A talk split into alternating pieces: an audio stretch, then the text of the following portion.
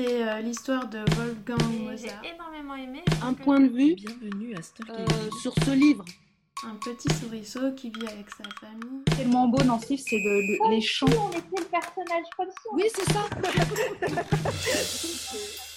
Bonjour à vous, chers lecteurs qui nous écoutez. Les bibliothécaires de Gennevilliers participent depuis le début de l'année au prix imaginal des bibliothécaires. Il s'agit d'un prix qui est organisé par la ville d'Épinal depuis maintenant trois ans à l'occasion de leur festival du même nom. Ce prix a pour but de récompenser un auteur de romans littérature d'imaginaire publié dans l'année civile précédente. Qu'est-ce qu'on entend par littérature de l'imaginaire Il s'agit d'un roman soit de fantasy, de science-fiction ou de fantastique. La sélection de cette année était la suivante. Nous avions Les Furtifs aux éditions La Volte d'Alain Damasio, Une sirène à Paris chez Albin Michel de Mathias Malzieux, Chevauche Brume aux éditions Mnemos de Thibault Latil-Nicolas, La lyre et le glaive chez Critique de Christian Léourier, et enfin Mère morte chez Scrinéo d'Aurélie Wallenstein. Dans ce podcast, nous vous proposons de découvrir nos avis sur ces cinq livres, ainsi que nos pronostics sur le vainqueur du concours. Les Furtifs de Alain Damasio. C'est le troisième roman de l'auteur superstar de SF, sorti l'année dernière. Dans un futur proche où presque tout a été privatisé et marketé, Lorca, un quadra, essaie de retrouver sa fillette disparue et pour ça se lance dans la quête des furtifs, des animaux presque invisibles, polymorphes, qui deviennent le symbole de ce qui échappe à la société de consommation. Ça parle de contrôle, d'hyperlibéralisme, de big data, de militantisme. Pourquoi lire ce livre? Parce que la dimension politique fait peur. Nos villes seront-elles un jour entièrement rachetées et gérées comme des entreprises par les multinationales?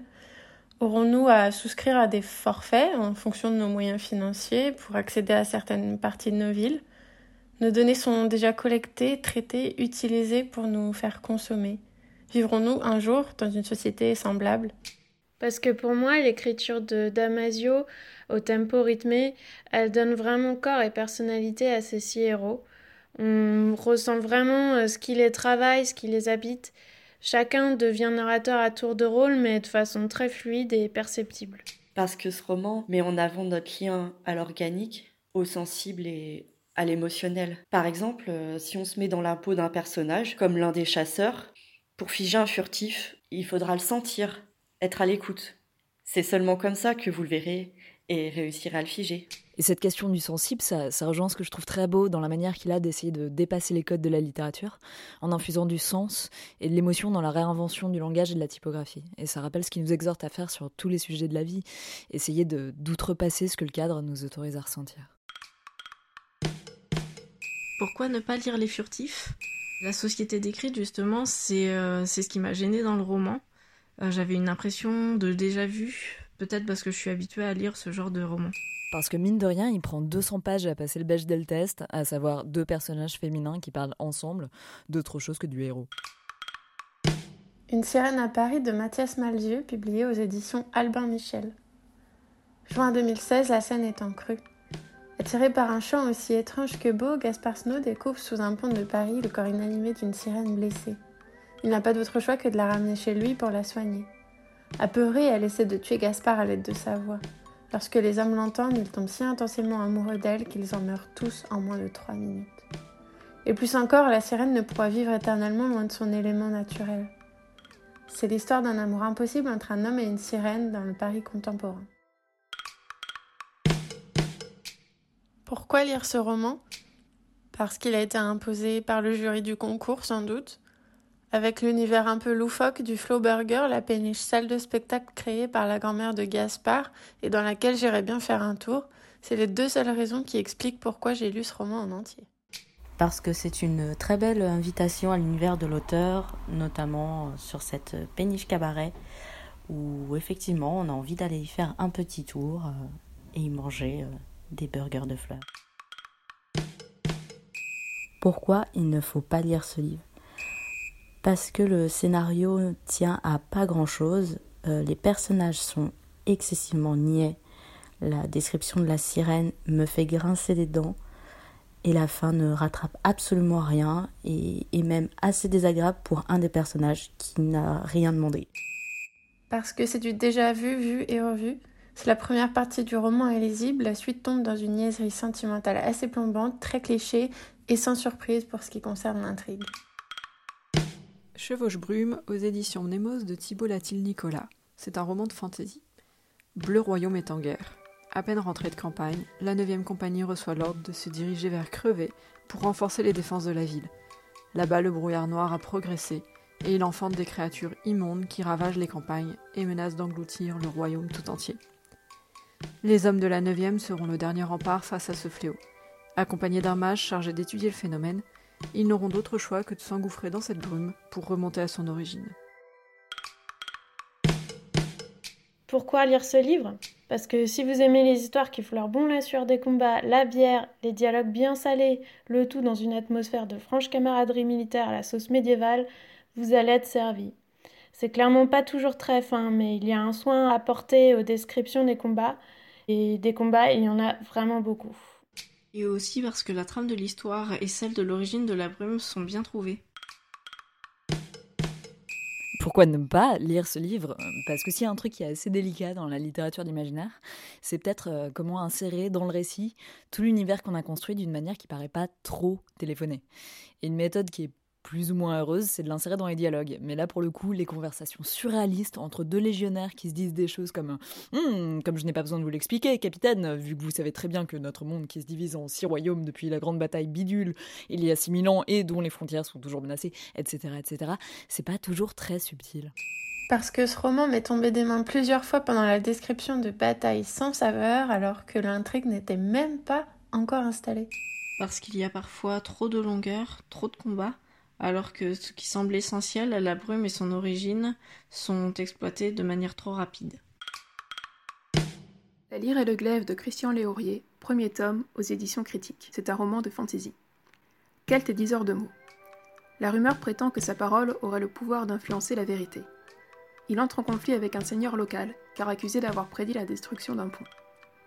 Pour avoir survécu contre toute attente à son procès, le Seigneur lui confie la mission d'enquêter sur l'apparition d'un culte du Dieu unique, dans une contrée lointaine et dangereuse, dans un monde où la multiplicité des divinités est la norme. Pourquoi lire ce livre? Parce que l'univers mis en place questionne la place du divin et les enjeux de changement de paradigme religieux sur une société quasi féodale. Le roman interroge également le pouvoir de la nostalgie face au présent parce que le concept de base de l'histoire est quand même bien sympa, le fait que le personnage principal soit obligé de dire la vérité et que quoi qu'il dise, ça se produira. Pourquoi ne pas lire La lyre et le glaive? Parce que si comme moi, vous n'êtes pas un farouche lecteur de fantaisie, vous risquez de vous y perdre un peu. Il y a beaucoup de vocabulaire inventé, beaucoup de personnages, chaque personnage porte deux noms, un nom public et un nom privé, et puis il y a aussi les très nombreuses divinités, et avec tout cela, une intrigue qui met du temps à décoller. Personnellement, j'ai été un peu découragée, et pour être honnête, j'ai abandonné avant la fin. Mère morte d'Aurélie Wellenstein aux éditions Scrinéo est un roman de SF post-apocalyptique. Les mers et océans ont disparu et les animaux marins sont morts. Régulièrement, des marées fantômes chargés de spectres vengeurs déferlent sur le monde. Seuls les exorcistes peuvent les empêcher de voler l'âme des humains. Pourquoi lire Mère morte? Parce que malgré tous les défauts de ce roman, j'ai eu plaisir à le lire. Aurélie Wellenstein parvient à nous embarquer dans son aventure, et même si c'est souvent un peu kitsch, on s'attache tout de même au héros, Oural, cet exorciste un brin naïf, et on veut savoir comment il va s'en sortir. Parce que le concept de mère spectrale, c'est assez novateur et que l'idée est bien amenée. Lire Mère morte également parce que l'idée de départ est suffisamment originale pour retenir l'attention et les descriptions des lieux participent à l'immersion dans les événements du récit. Tous les personnages sont suffisamment développés pour que l'on puisse les apprécier ou non. Pourquoi ne pas lire ce livre? Parce que question relations sentimentales qui sont quand même très présentes dans celui-ci, ça n'en finit pas de se tourner autour, de se chamailler comme à la cour de récré en primaire, tout en créant une atmosphère semi-érotique un peu kitsch et il ne se passe jamais rien. Et tout ça finit en queue de poisson, sans mauvais jeu de mots. Parce que le discours écolo devient souvent trop moralisateur. Et maintenant, chers collègues, vos pronostics. Tout sauf la sirène.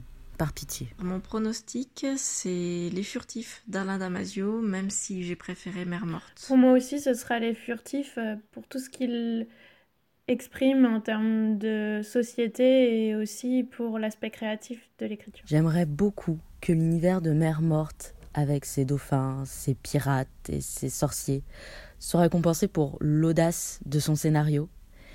Mais je pense que le coup de cœur va se tourner vers les furtifs. Moi, je pense que les furtifs ont tué le game. Si tu les as dans ton prix, c'est un peu dur de pas les récompenser. Moi, je miserais plutôt sur Mère Morte. Les problèmes écologiques sont aussi très actuels.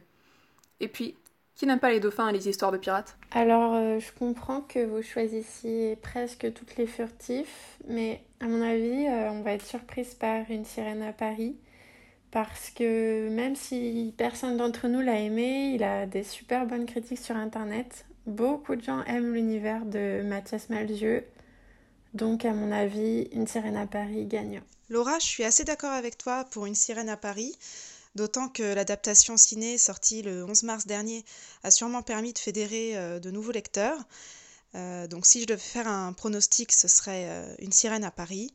Mais pour ma part, dans le genre créature marine fantastique, j'ai préféré le dauphin fantôme de mer morte. Comme vous l'avez remarqué, nos pronostics se jouent entre trois titres. Nous découvrirons le résultat final qui sera annoncé ce jeudi. Nous espérons que vous avez pris autant de plaisir à écouter ce podcast que nous à le créer. Et si, par bonheur, nous vous avons donné envie de découvrir des histoires de créatures invisibles, de guerriers qui tâchent ou de spectres nautiques, sachez que tous les livres sont ou seront bientôt disponibles dans les médiathèques de Gennevilliers. Vous trouverez le lien vers le catalogue en description du podcast. Quant à nous, on se retrouve très vite grâce au service Drive que nous sommes en train de vous préparer. Pour cela, surveillez bien le site et le Facebook de la ville pour être informés. D'ici là, nous vous souhaitons de belles découvertes littéraires.